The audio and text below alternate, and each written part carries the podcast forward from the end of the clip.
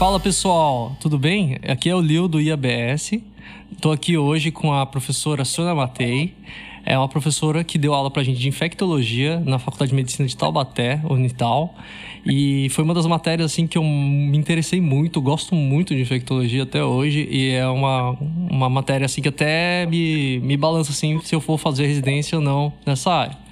E assim, dada a importância da, desse tema, né, dessa especialidade, é, a professora vai falar aqui sobre um tema extremamente importante, né, para a atualidade, né? É a vacinação. Mas não vai ser aquele tema de vacinação que está todo mundo é, bem martelado saber. Serão várias outras coisas que a professora trouxe aqui para gente. Tudo bem com você, professora? Tudo, Lil. Foi um, é um prazer estar aqui falando com você, viu? Muito obrigada pelo convite. Ah, professora, a gente está sempre aí. Eu gostaria de chamar várias vezes você. Eu vou também lembrar o pessoal que essa ligação, vocês estão ouvindo, ela está sendo por telefone e WhatsApp. Porque é a nossa primeira, nosso primeiro podcast sendo feito de forma remota aqui, tá? Um desafio aqui que é, apesar de não parecer, é um desafio um pouco maior do que a gente fazer ao vivo, né? Tá bom, professor. Mas vamos lá, vai dar certo. Vamos lá. Professora Sônia Matei, ela é, deu aula aqui pra gente por 32 anos, né, professora? E Isso. formada, né, na, em Mogi das Cruzes. É, ela fez medicina lá em Mogi das Cruzes, depois fez a residência no Emílio Ribas e também fez o você fez uma, uma, um mestrado. mestrado no Emílio Ribas também, né? É, ela oficialmente ainda hoje está trabalhando pelo Emílio Ribas e assim está se dispondo aqui para conversar com a gente com esse tema, né, professora? É... Que é um tema muito importante. Com certeza. Professora, você, eu vou começar com uma pergunta assim, para a gente dar o primeiro pontapé, né? É, vacinação, professora. Para dar o pontapé inicial, uma pergunta: é, para que que serve? Da onde que vem? Qual a utilidade para o povo, para a gente que é profissional da saúde, para atenção primária? Que, que, para que, que serve, professora? Na realidade, Lil, a, a, as vacinas, é, quando a gente fala em saúde pública, é muito mais interessante e viável a gente prevenir as doenças do que tratar. Eu acho que essa é a tônica do momento, prevenção. E a vacinação vai entrar na prevenção de doenças imunopreveníveis né? É muito mais, é, o gasto é muito menor com o do governo em prevenir do que tratar. Né? O tratamento requer muito mais tempo, requer muito mais drogas, às vezes internação, o indivíduo que deixa de trabalhar pela doença. Então, se você faz uma política de saúde para prevenir doenças, é o, é o ideal. E uma das, dos métodos de prevenção é a vacinação, né? Então é aí que entra a vacinação de doenças imunopreveníveis. Sim. Então é totalmente atrelado à atenção primária, né? Porque totalmente, totalmente, totalmente. é só isso, né? Que se bobear, ela é derivada, né, da saúde preventiva, né? Exatamente, exatamente, uhum. né? Então, professora, é, dado esse contexto né, do, de, da, da vacina, é, assim, eu vou começar a puxar umas, umas perguntas também, se você permitir, né? Caso contrário, claro. se também tiver alguma, alguma, um texto padrão que você queira falar, fica à vontade, tá? Mas é, em vista disso, a, a vacinação ela, ela veio da, do, não de uma necessidade, né? Ela veio de um acaso, né? Que, que as pessoas, que o na, na veterinária, na né? Que eles queriam. É, na, reali na realidade, Lil, para o homem, tá? Ah, uma das primeiras vacinas foi a vacina da varíola, Isso. Né? Que foi nos anos 70. Até então não se falava em vacina, em prevenir. Né? Tanto é que a, a, importância da vacina veio com a doença, a varíola, onde se fez, né, se, se testou uh, o imunobiológico da, da varíola, né, o, o, o, vírus da varíola, e ele foi, então, inativado, né, e essa vacina veio mostrar que uma vacinação em massa tinha o poder de erradicar a doença. Então, começa teoricamente começa tudo mais ou menos por aí para se fazer o Programa Nacional de Imunização do Brasil. É claro que eh, tem inúmeras vacinas, né? Mas o Programa Nacional de Imunização começa com a vacinação em massa da varíola, na década de 70, né? E com isso, né, o último caso notificado de varíola no Brasil foi em 1971. Em 1980, ela passa a ser erradicada no mundo. O último caso de varíola no mundo foi em 1973. Caramba. E em 1980, ela é né, erradicada no mundo. Nossa, tá? E o, ví o vírus da varíola está lá na Suíça, guardadinho num laboratório, bem guardado, né?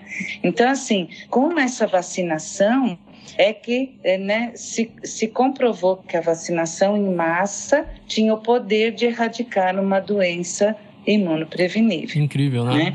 Então, a partir. É, é incrível. A partir de 1973, então uh, os técnicos de, de saúde do Ministério da Saúde começam a formular o Programa Nacional de Imunização Maravilha. no nosso país.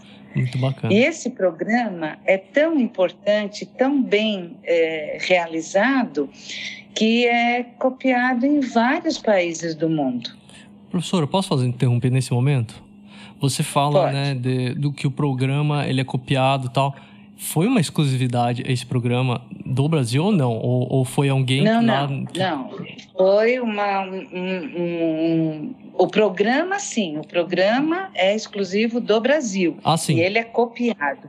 Agora, a, a vacinação da varíola foi mundial. Foi mundial. Né? E quem que organizou isso aí? Foi a OMS? Foi a Organização Mundial da Saúde ou foi... Provavelmente os... foi, foi a OMS, a Organização Mundial e a Organização Pan-Americana também. A foi OPAS. um conjunto das, da OPAS e da OMS que assim organizaram essa vacinação e aí ficou provado que a vacinação em massa tinha o poder de chegar na erradicação da doença. Então, praticamente, o PNV, né, o Programa Nacional de Vacinação... PNI. PNI, perdão, de imunização, né, nem vacinação. É. é Não, de imunização. É, é, um dos, sei lá, é um dos... Ele é um pioneiro. Então, assim, é um... a vacina, a vacina da varíola foi como se fosse o pontapé inicial. Entendi. Agora, a, a formulação do Programa Nacional de Imunização no Brasil foi através desta observação. Entendi. Que foi feito então, em com 80. observação. Daí foi a, a partir de 1975 no Brasil é que foi instituído o Programa Nacional de Imunização. Entendi. Entendi. Acho que, não sei, eu tô tá. chutando aí. Isso aí, com essa estrutura, acabou chamando uma necessidade de uma centralização em um programa maior, que é que talvez seja o SUS, né? Porque se Sim, você já tá, foi através né? do o Ministério da Saúde, porque até então o SUS é também dessa época. Uhum. O Sistema Único de Saúde é também dessa década, né, de 80. Então começa o SUS e a partir do SUS esse Programa Nacional de Imunização, né? Entendi. Que é um programa extraordinário nosso. Uhum. Ele é muito bem elaborado, muito bem é, direcionado, é, muito bem esquematizado. Tanto é que a gente tem condições de imunizar mais de um milhão de pessoas por dia no Brasil. Por dia, ou seja, por, por dia. 200 dias. Mais de um milhão. Acabou. Porque é, é, é tudo bem estruturado. Uhum. Tem locais adequados, pessoas da, da saúde uh, que foram. Uh, Treinados, né? Como é que fala? treinados, então é um treinamento local, tudo, tudo. O, o, o armazenamento da, dos imunobiológicos, tudo é extremamente bem organizado. Entendi. A gente não precisa montar nada, já está tudo montado. Parece que é que você está falando tipo, oh, legal, que eu gosto muito e tal. Mas não é. é. É muito difícil organizar um negócio em escala continental, que muito, é o Brasil. Muito, é muito, um monte de gente que está envolvido nisso. É, a vacina, tem vacina que dura dias, né? E é sob temperaturas aí baixas, né? O armaz... é, é, tudo muito, muito difícil. Padronizar muito. o processo de inocular as vacinas nas pessoas são diferentes. Não é que toda vacina coloca de um jeito a, a seringa e tal. Cada um.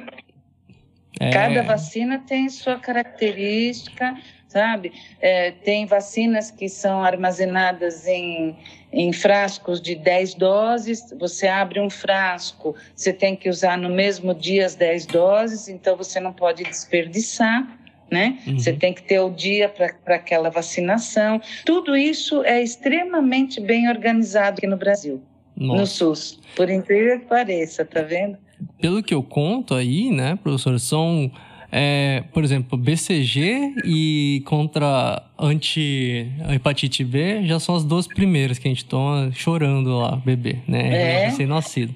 Daí, ah. depois ah. disso, vem umas 20, né? Vacinações, não, é, Olha, tipos, não sei. Para você ter ideia, para você ter ideia, do primeiro, do nascimento até os 10 anos de idade, são 15 vacinas. É isso que eu ia falar. Até os 15, 15, 15 vacinas. Até os 10 anos Até de idade 10 são 15 tipos diferentes, né? 15 vacinas que o indivíduo é, toma, né? Uhum, uhum. A BCG, a própria BCG, é, o frasco delas é de 10 doses. Eu então, sei. você abrindo um frasco, você tem que usar 10 doses para não ter horas, né? desperdício. Né? Em três horas, né? É. Fiquei sabendo essa horas, semana. É, é, exatamente. E essas né? coisas eu fico sabendo porque eu fico então, perguntando, a curiosidade, né? Mas é, mas é, é, é, é impressionante como é bem organizado, bem estruturado esse Programa Nacional de Imunização aqui no nosso país. Tanto é que é copiado por vários países. O que, que é um, para, um país que tem paralelo com a gente nesse, nesse ah, na Europa, no Reino Unido, eles, eles copia, copiaram esse programa nosso. Entendi, entendi. Foi pioneiro, é. então, né? Foi, foi pioneiro, sim, foi pioneiro. Perfeito. Ele é tão importante que ontem, dia 9 de junho, foi instituído como o Dia Nacional da Imunização no Brasil. Sabia? Não. É mesmo? Então. 11 de junho, amanhã? 9 de junho, ah, 9 de junho. 9 de junho, 9 de junho. Foi instituído como o Dia Nacional de Imunização no, do Brasil, no Brasil. É justo, né? É uma coisa. É. É uma das coisas boas do país, né? Que a gente Sem tem que ter dúvida. orgulho, né? Sem dúvida. E atualmente, é, é, infelizmente, nós estamos vivendo um momento de baixa cobertura vacinal. Então, é essencial a conscientização da população sobre a importância da vacinação e também o engajamento dos profissionais de saúde para reverter essa situação, né? É, a gente. Então, né? assim, a gente, a gente tem um programa nacional de imunização de excelência e, no entanto, o momento né, está com uma com baixa cobertura vacinal. Uhum. Então, nós temos que reverter isso. Né? É o momento para se pensar muito na vacinação. Por isso que foi instituído ontem o Dia Nacional da Imunização no Brasil, para ver se a gente consegue trabalhar para que essa cobertura vacinal seja próximo de 90%, 87% da população vacinada. Quanto que ela com é carteira de vacinação toda, né? Com a carteira de vacinação completa, Isso. né? Esse seria o ideal. Né? Quando que é, quanto por cento é atualmente? Você tem uma noção, professor? Não sei. Não, números. não tem. Olha, assim, nos dois últimos anos diminuiu muito. Diminuiu. É né? claro que É, eu não, eu não tenho essa proporção, mas eu posso até ver depois te, te mandar essa, essa proporção. Mas nós temos, no primeiro ano de vida, o calendário vacinal da criança, que é obrigatório. E esse calendário vacinal do primeiro ano de vida, ele é respeitado. Entendi. Agora, passou do primeiro ano de vida, a gente tem muita dificuldade na, na cobertura vacinal dos reforços e das novas vacinas nos adolescentes, nos adultos, tá? Aí, quando vem o idoso, o idoso já é mais preocupado e tem a vacinação mais em dia. Agora, adolescente e adulto, até os 50 anos, né, uhum. 59 anos, é, as carteiras de vacinação são muito incompletas. Então, a gente tem uma cobertura vacinal, principalmente reforço de criança. Né? Entendi. Né? Nossa Senhora. Que a gente acaba perdendo a oportunidade dessas crianças fazerem o reforço. Não estava sabendo. Isso é importante. Uhum. É, por isso que a gente tem que sabe, incrementar a, a importância da vacinação no nosso meio. Entendi. Que é uma maneira de, de se prevenir, né? Prevenir, prevenção. Prevenção é a tônica do momento. Uhum. É baixo custo para o SUS. Exato. E é benefício para é. eles, né? Porque é, Sem dúvida. a gente tem uma, um balanço, né? Vamos dizer que as nossas vidas, né? A gente tem é, uma, um saldo biológico, né? A gente vai gastando, né? Com o tempo. Se a gente vai ficando muito doente, é, a gente é, vai perdendo mesmo. muita é. desse saldo biológico nosso para as doenças piores que vão vir lá para frente, né? Ser internado. Com certeza. Com numa UTI é. desgasta muito.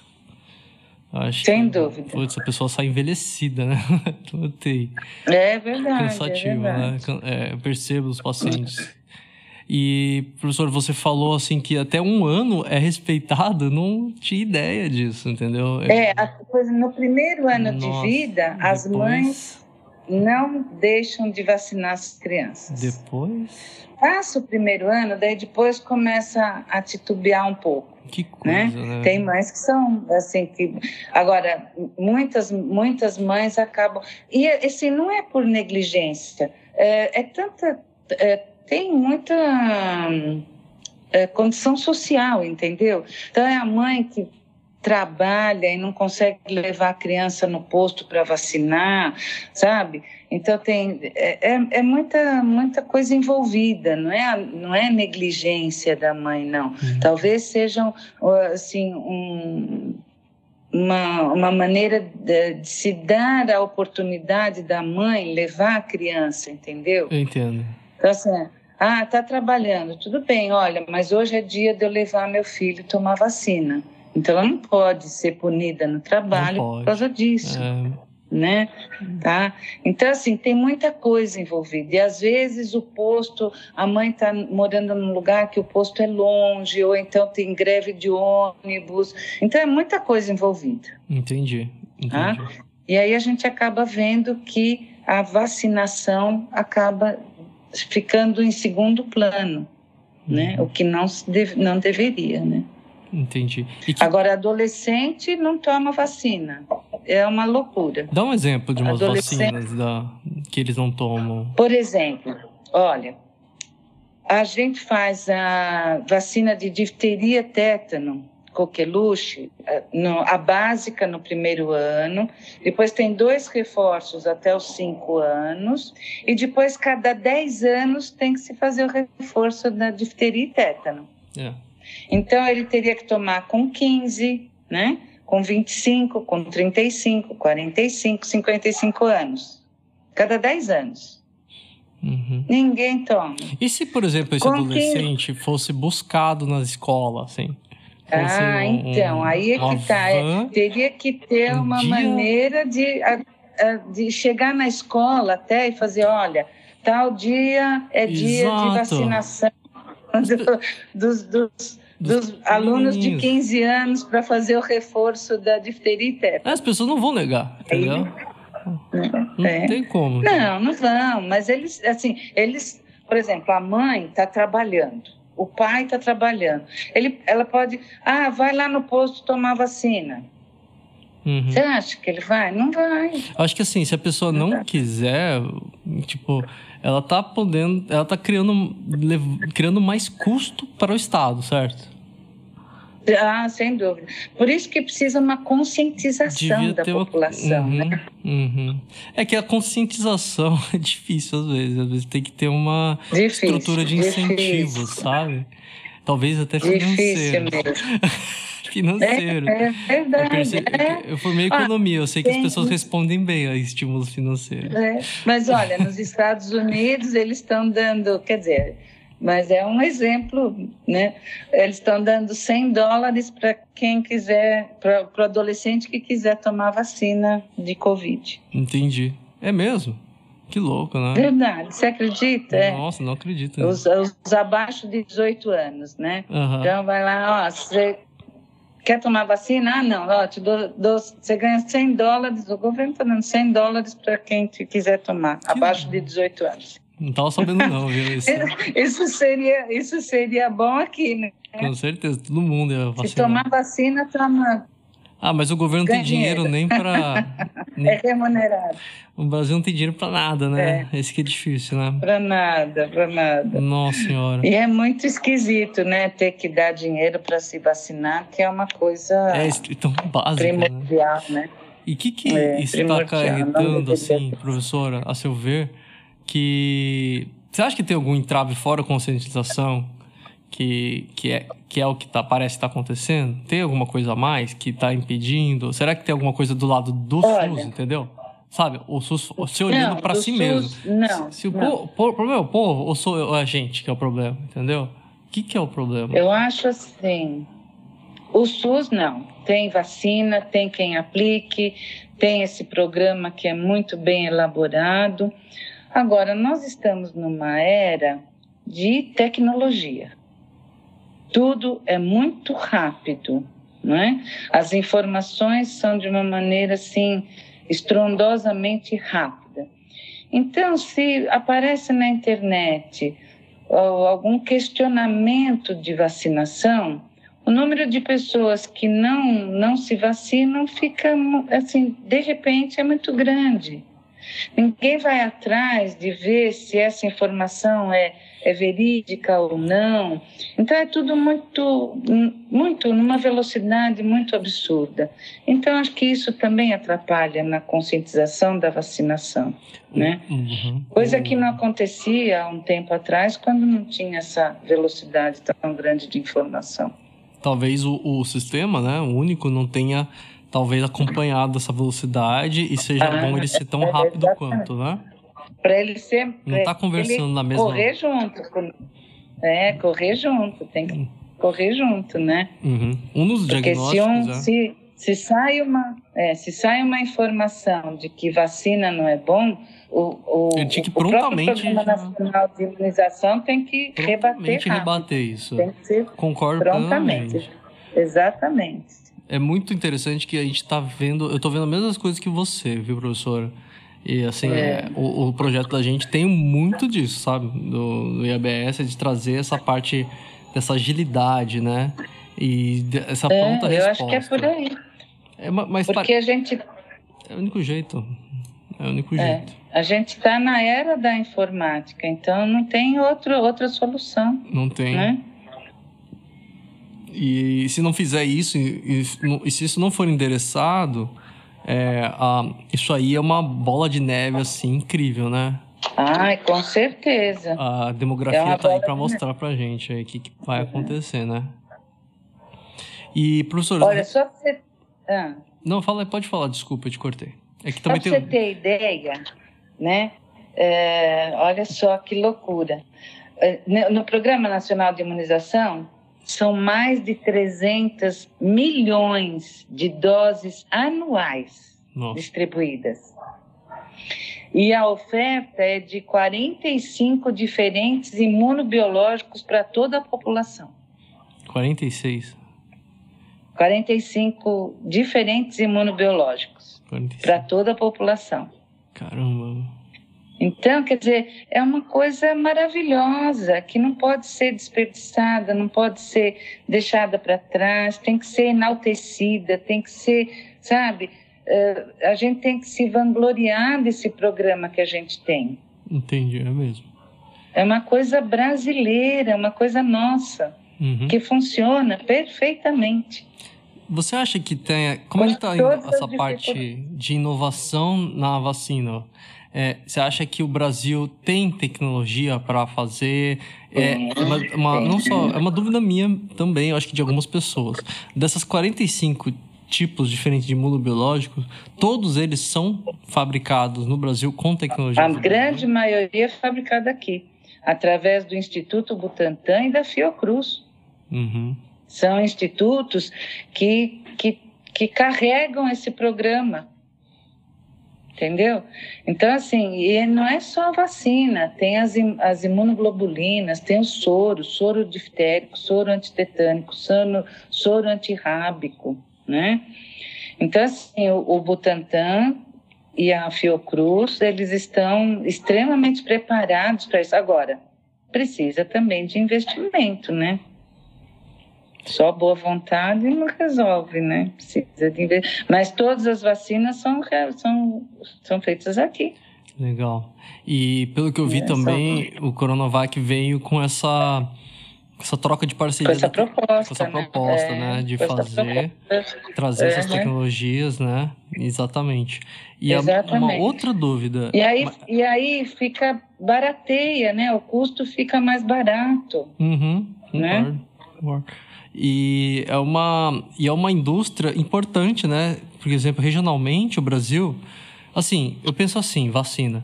Quanto mais gente eu tenho no meu país, mais é a minha necessidade de ter é, uma, uma, uma infraestrutura que faça frente a essa população tão grande que eu tenho. E o Brasil tem uma população Sim. grande e espalhada, né? O que aumenta os custos. E infraestrutura muito ruim ainda aqui, apesar disso, mas a gente dá conta, certo? É isso que eu percebo. Então, um país, por exemplo, como o Paraguai, tem o quê? 5 milhões de habitantes? Hum. 10? O é Brasil um é um estado do Brasil. O Brasil é um exportador natural do Paraguai. O Brasil é um exportador é. para a Bolívia. É, assim, o Brasil é um exportador para os países africanos, que são países Sim, de economias de frente econômica, né?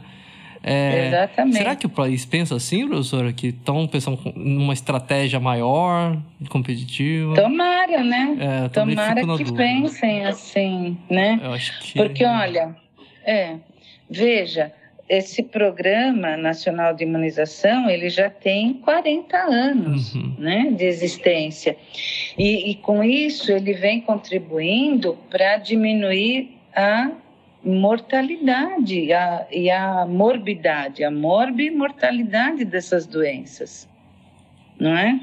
Então é, ele, ele vem se aperfeiçoando e isso faz com que ele acabe exportando é, know-how. Entendi. Né?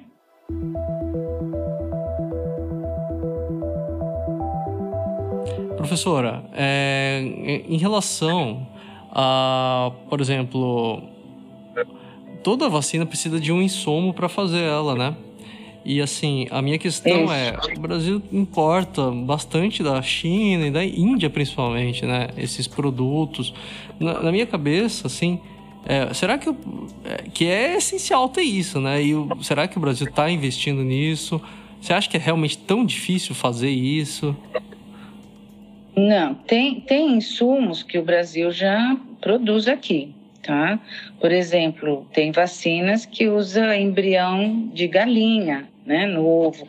Então, assim, tem insumos que já são uh, elaborados aqui e tem insumos que, que estão sendo importados da China. Uh, que eu saiba, uh, tem a fábrica do Butantan, que vai ficar pronta agora em fim de setembro, por aí, né? Uh, para produzir esses insumos para que a gente possa ter as nossas vacinas e a partir daí o Brasil ajudar o mundo com vacinas e a gente ter independência, né? Então, assim, é investimento. Eu sei que a fábrica do Butantan teve investimento público-privado, se eu não estiver enganada. E a Fiocruz também tem esse projeto para produzir, para fábrica para produção de insumos. né? Talvez o que esteja faltando para a Fiocruz seja investimento, mas eles também têm projeto para isso, né? Então, o insumo ser, ser é, fabricado, né, produzido no Brasil, tem condições. A gente tem tecnologia que já foi é, importada, a gente tem pessoal é, adequado, o que falta é a fábrica ficar pronta. A do Butantan falam, né? O governo fala que vai ficar pronta em final de setembro. A da Fiocruz eu ainda não sei quando, mas eles também têm esse projeto e têm condições também de produzir os insumos. E a gente ficar então, né, com uma autonomia, né, que é o ideal, né? Com certeza, porque ficar dependendo em a gente sempre pensa em epidemias, né? Mas na pandemia, é, aí eu, na cada pandemia, um vai olhar para sua própria, sua própria economia, né? Para se ajudar, né? E não tem nem como Exatamente, ligar. Exatamente, né? exatamente. Então, eu ia falar, pô, você que tivesse Por isso que é importante é. Eu ia falar assim, outro país, você que tivesse planejado e comprado antes da gente, insumo. Sei lá, entendeu? É. É esquisito, né?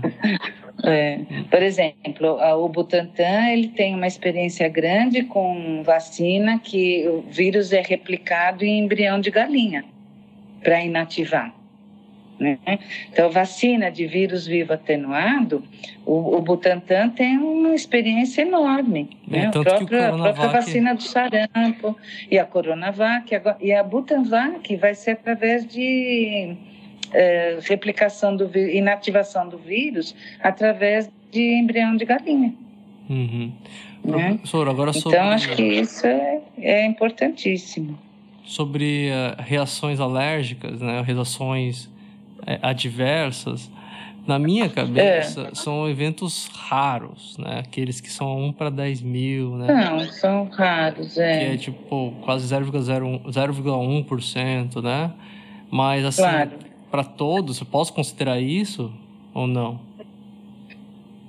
Ai, não, assim, não dá para generalizar. Não é, dá, não. Tem vacinas que tem mais, outro menos. Agora, o SUS tem um programa que é a farmacovigilância que é um programa que vem paralelo ao Programa Nacional de Imunização, tá? Então, a farmacovigilância, eu não sei se é do SUS, eu não sei se eu estou falando errado, não sei se é do SUS ou da Anvisa. É, agora eu, eu, eu não saberia te dizer, mas essa farmacovigilância é anotado do Brasil todo, todos os efeitos adversos das vacinas e de todas as medicações. Uhum. Então, essa farmacovigilância é extremamente importante para a gente ver que é uma porcentagem na, de efeito adverso das vacinas muito, muito, muito baixo. E aí a gente chega à conclusão que o custo-benefício é muito maior. Muito maior. E você através tem desse serviço de farmacovigilância. É um acesso gratuito desses, desses números estatísticos? Sim, sim. E todos os hospitais têm farmacovigilância. Hum. Tem um setor e esse setor vai para o pro, pro, pro governo. Eu não sei se é via SUS ou via Anvisa, mas todos, todas as medicações, todas as vacinas, tudo, tudo que tem efeito adverso que esteja ligado a alguma medicação, seja vacina ou não, né? É, ele ele é, é, como é que fala é, notificado. Eu vou procurar. Eu e aí a gente tem essa noção. Muito né? interessante. É muito, é muito, não... muito interessante. Porque não existia há um tempo atrás essa farmacovigilância. Ah, entendi. Tá? É de uns 20 anos para cá que tem a farmacovigilância. Entendi. Bacana. Então é importantíssimo. É. Qual, professora, qual que é o valor agora do, do, da infectologia, assim, junto à atenção primária? Você sabe algumas palavras, sem poucas palavras. Olha, é, na realidade, tem dois, dois aspectos. Um é a prevenção através de vacina, óbvio, né? Uhum preveniu a doença, gasta-se muito menos. E o outro, a gente tem que lembrar que é, por volta de 70% das doenças infantis são infecto-contagiosas. Então, se a gente cuida das nossas crianças, né, elas vão se tornar adultos sadios. Não é? Uhum. Então, está tudo imbricado, né? Se você imuniza nossas crianças, você evita as doenças infecto-contagiosas, né? E com isso, você vai, vai é, colaborar para que os adultos sejam mais sadios. Perfeito, professora. Né? Ou seja, não tem é muito que ficar fosforilando aí, né? É muito não, tranquilo. Eu acho é que é, é óbvio, é, por né? aí mesmo, uhum. né? É por aí. Agora, professora, a gente vai para uma outra parte é. do, da nossa conversa aqui. É. Tá? É, é uma parte que você fala um pouquinho mais de você, professora, é, para as pessoas te conhecerem, né? E, assim, é, você pode falar de onde você veio, assim, se você nasceu no Brasil ou não. Tem gente que não nasceu. Eu não ah, nasci no Brasil, tá. por exemplo. Ah, não. não. Onde você nasceu? Nasci no Japão, mas eu sou brasileiro. Ah, meu Deus. Ah, é, não, eu sou paulistana, nasci em São Paulo. Eu sou descendente de uma família italiana. É, desde pequena, que eu me lembre, desde que eu me lembro por gente, eu sempre falei que eu ia ser médica. Não tem médico na minha família, tá? Assim, não tem antes de mim. Uh, eu tenho agora alguns primos médicos, mas eu desde pequena eu falava: o que você vai ser quando crescer, médica? Ah, que você? Eu não sei porquê, não sei como, mas eu sempre quis ser médica. Eu sempre quis uh, estudar medicina. Eu sempre quis cuidar das pessoas. Eu acho que é uma coisa que eu, eu não sei fazer outra coisa. E por que não ser médica? Então, olha só. É, eu, ach, eu não, não tinha muita noção se eu ia ser pediatra, uh, gineco, eu não, não, sabia ainda na faculdade, tá? Eu estava na faculdade e ainda não sabia qual seria a minha especialidade, que especialidade eu faria. Aí, quando chegou no quarto ano da faculdade, eu tinha um estágio opcional, antes do internato, né? Que era na minha época era o quinto, sexto ano, agora é por período, né? Uhum. E aí, no quarto, no quarto ano, eu tive um estágio opcional que eu quis conhecer o Emílio Ribas. Uhum. E fui fazer um estágio opcional lá. E eu tinha um professor de infectologia, que era professor, que era médico lá no Emílio Ribas, e eu e mais uns colegas fomos fazer esse estágio opcional. E foi, assim, muito prazeroso, porque a gente teve, é, era a época de meningite, tinha muita meningite, muita, muita. Então a gente começou a ver muita meningite que sarava, que, né, que ficava bem, muita meningite que ia a óbito.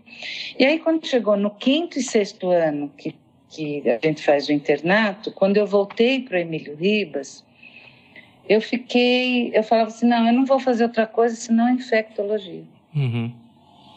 Tudo por causa desse preceptor nosso que ele era assim de uma dedicação aos alunos que, assim, eu, eu falo, até agora faz muito tempo que eu não o encontro, mas eu sempre falei que eu fiz infectologia por causa dele. Que legal. Por ele, ele tinha um prazer de ensinar, um prazer de pegar na mão da gente, levar a ver os doentes, uhum. que eu não tinha tido com outros preceptores entendeu? Uhum. Então isso me fez assim gostar demais da infectologia. Legal. Isso e acabei fazendo infecto e aí uniu o útil ao agradável, porque quando eu entrei no Emílio Ribas, tinha pediatria e clínica, o infecto pediatra e o infecto clínico. E eu acabei fazendo a infecto pediatria. Ah, legal. Bacana. Então foi muito bom. Daí depois, com o advento da AIDS, nos anos 86 por aí, a gente teve que aprender infecto geral. Uhum.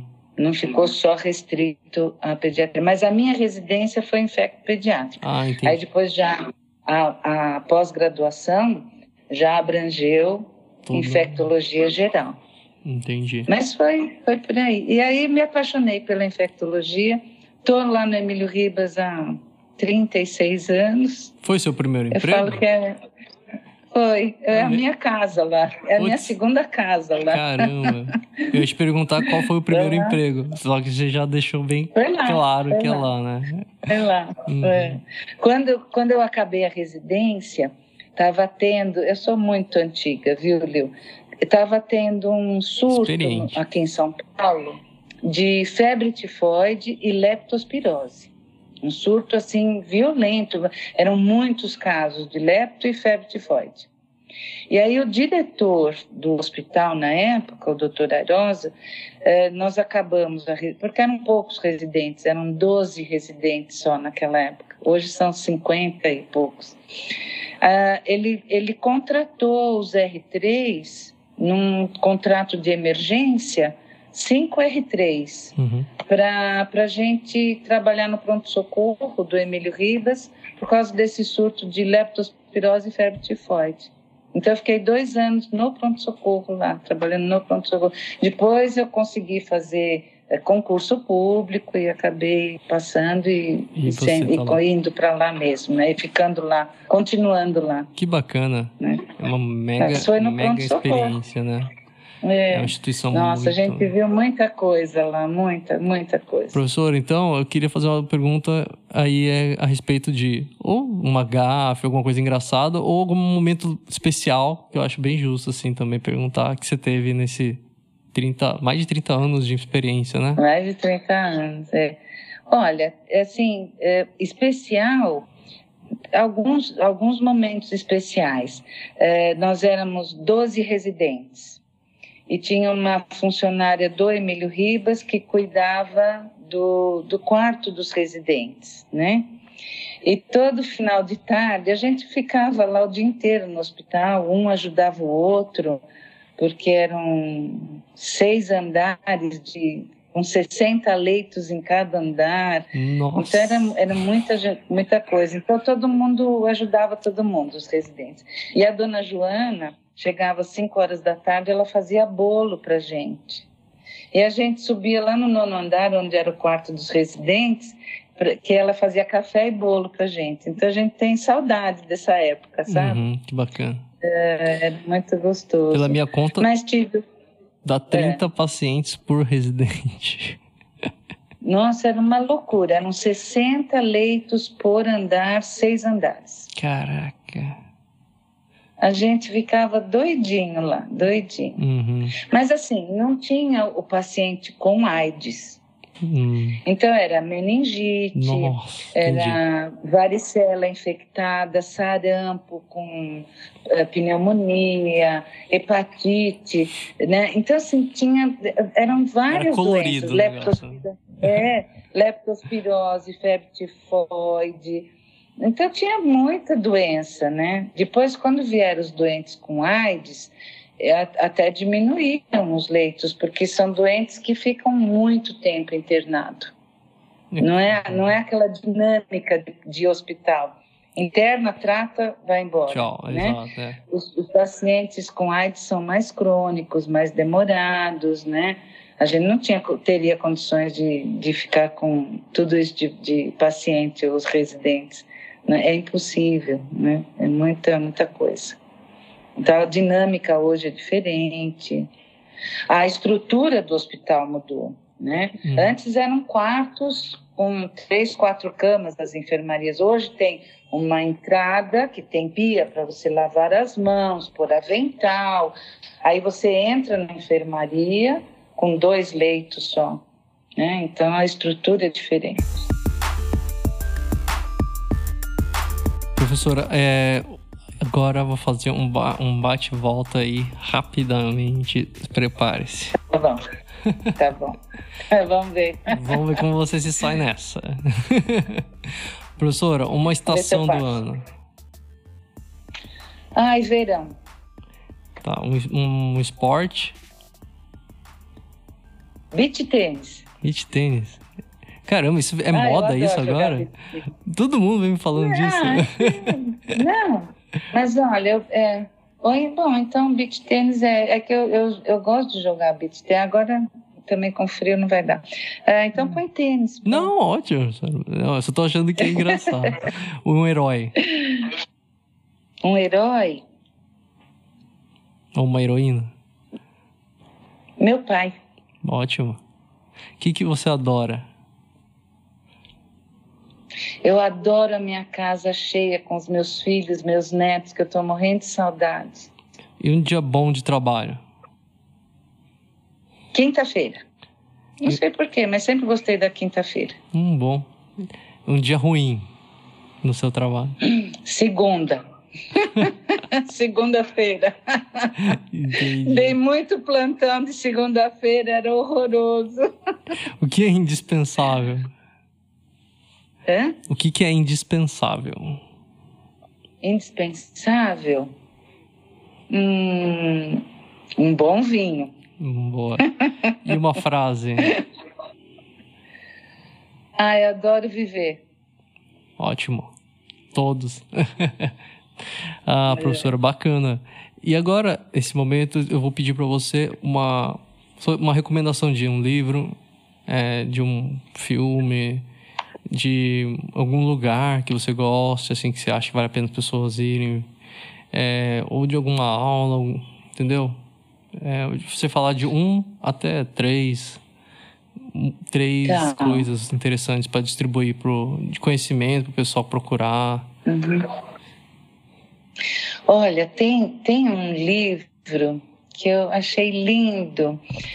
Agora, o pior que eu não sei se eu vou lembrar do nome, é A Dama de Arminho, que é uma amiga do Van Gogh, eu acho. Nossa. Alguma coisa assim. Nossa, esse livro é lindo, é, lindo, é bem fininho. Uhum. Eu acho que é A Dama de Arminho. Tá. Se bacana. não me engano. É lindo esse livro, muito bonito. Nossa, é lindo, tem uma história linda. É uma, uma história, história, verdadeira. Linda.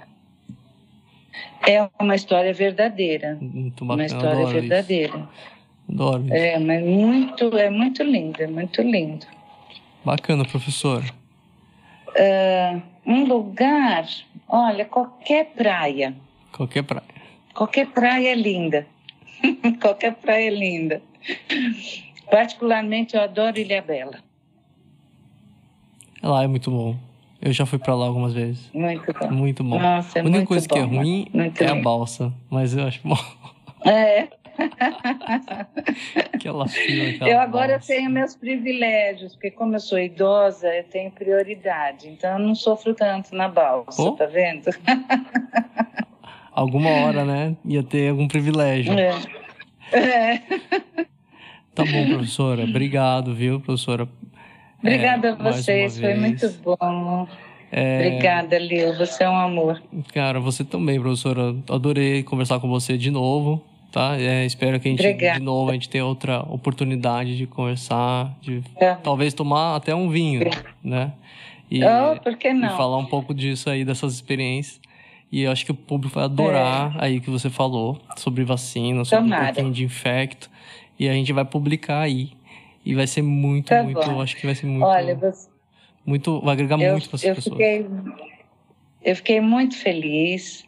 Eh, eu tenho muita saudade dos alunos e fiquei muito honrada com o seu convite, viu? Foi muito bom. Para mim foi muito gratificante, viu? Ah, professora. E legal. olha, os alunos que você encontrar, mande um grande abraço, Pode deixar, professora. Pode deixar. tá bom? Obrigado. Valeu, meu filho. Obrigada, viu?